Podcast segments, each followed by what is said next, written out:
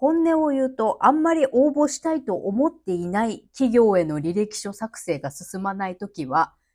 真っ昼間から酒飲んで、どうにかこうにか3時間ぐらいかけて履歴書を書いているみくりです。エロ玉ラジオ。おはようございます。みくりです。この番組では、借金持ち独女、パラレルワーカーの私みくりが、沖縄から日々いろいろいろいろ思うことを配信しております。そうなんです。ここ3日4日ぐらいね、もう昼間から酒飲んでるのよ。酒飲みながら履歴書書いてるのよ。辛いね。いや、辛いも、辛い？そんなことある？お前昼間から酒飲んでてさ、楽しんでんじゃんよって思うかもしれませんが、もうやっつけですよね。もうどうにかこうにかこう、パソコンの前にかじりついて、これどうにかこうにか完成させるんだって、まあ美味しい酒でも飲んで酒を紛らわせながら、私なりにやってるつもりでございます。はい。えー、今日のテーマに行くか。転職活動は戦略的にについて今日はお話しします。わかるよね。考えればそんなこと。私みたいにさ、行き当たりばったり生きている人の方が、まあ少ないんじゃないかなとは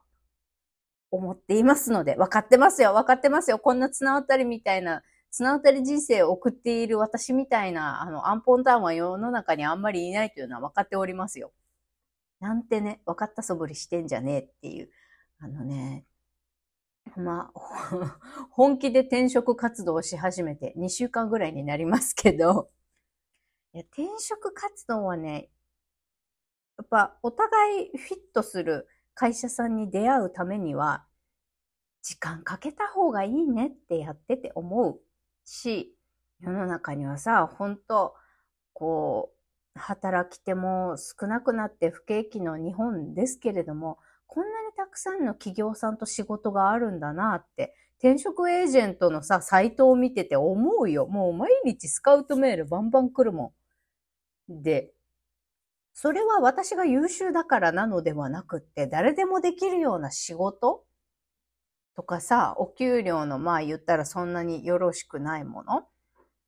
よほどの精神異常者じゃなければできますみたいな仕事。とにかくいろんな人にさ、あの、スカウトして引っかかってくれた人来てくれっていう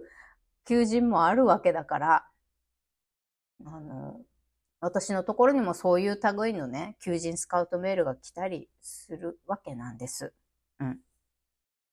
求人に限らず、転職活動に限らずだなって思ったんですけど、やっぱり何かやろうとか始めようとか、あるいは何かをやめよう、会社辞めようとかね、まあ、やめようイコールどっかに勤めようとか、自分でビジネスやろうかなんですけれど、何か大きなこと、自分の生活に関わる大きなことを新しくやろうとか、もうこれやめようって思っている時ってね、やっぱりそれを思い立った時から、じゃあ実際にやるとなるとどうなるわけっていうリサーチをしっかりね、時間かけてやるべきだと思ったね。だから転職活動も半年ぐらい見てた方がいいよね。今は全然、あの、転職活動を本気で考えてないっていう人も、いつ何時どうなるかわかりませんからね、そもそも自分が今いる業界って、この先も普通にご飯食べていける業界なのかなとかさ、例えば今全く転職する気なんてないけれど、まあ3年5年経った時ぐらいにさ、やっぱもう転職しようって思った時に自分が転職活動を始めた時に、いや、そこの業界にいた人使えませんからとか、あなたがいた業界は別に資格がなくても、学歴がなくても誰でもできるような仕事でしょって。まあ、だからこそある程度年齢いっちゃったらもう、下手したらその業界にいるしかないみたいな状況になっちゃう可能性もあるわけですよ。だから自分がいる業界って自分が今やってる仕事って将来性があるのかとか、この経験は、えー、次またいつか転職するかもしれないって思った時に、今の職歴を活かして、こう、ジャンプできる業界って職種って何？って調べてみるのもいいと思いますね。あるいは今の職歴のままで、え自分を欲しがってくれる会社さんとか、自分が求められる仕事ってどういうもんなんだろうみたいな。自分、今の状態でどの業界職種に行けそうか、あるいは自分の経歴の人間を企業さんが雇いたいってなった時に自分にいくらぐらいの給料を払ってくれるんだろうかって自分の市場価値を見るために転職する気はなくとも、まあ、将来いつかね、副業するかもしれない、転職するかもしれない、もしくはあもう転職しようかなって思い始めた時に、転職エージェントに登録してね、自分の市場価値を見るっていうのを結構大事って今転職活動をしていて思いますね。うん。まあそういうことを思い出したから、昨日はまた夜中1時ぐらいまで転職についての YouTuber をまたあの見まくりましたよね、私は。もう40にもなってくるとですね、やっぱり経験値と今まで経験した仕事なりの掛け合わせで勝負していかんと、大変ね。やっぱ、全くの未経験の業界に行くっていうのは難しいね。だから今まで私が経験してきた職種、職歴、業界の経験と、何を掛け合わせて、どこに戦いを挑めるかっていうところですね。私が今えっ、と、行きたいなって思ってる業界って、ウェブマーケティングと、あと人事とか広報。で、それをやってて、英語が使えたらなおよしっていう感じなんだけど、そもそも私が希望している職種って、もう専門職なので、応募自体、なかなか出ないし、出たとしても、もう経経験、実務経験がもう少なくても1年から3年以上ないと、もう即刻先行書類で落とされるような業界なので、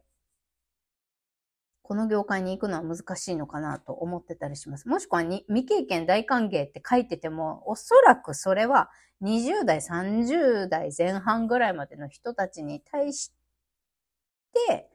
そういうふうにアピールしているんだと思うんですよね。うんでも40になったさ、業界経験のない人、そりゃ育てようってならんよね、企業は。うん。要は、転職活動の厳しさを感じておるということですね。はい。厳しいのだけどまあ、私をね、雇ってくれる会社さんに出会うまでもやり続けるしかないからね。そこはもう、ああ、と思う日があっても、あの、猫を抱きしめて猫を吸って、よっしゃ、それでも頑張るぞ、明日もって思って寝るしかないんです。いや、だがしかし、転職エージェントってさ、もう本当にリクルート系パソナとか、あとはどこがあるんだ？ね、内地の大手転職エージェントがやってる転職エージェントもそうだけど、本当にいろんな転職サイトが増えましたね。見ない間に。びっくり。こんなに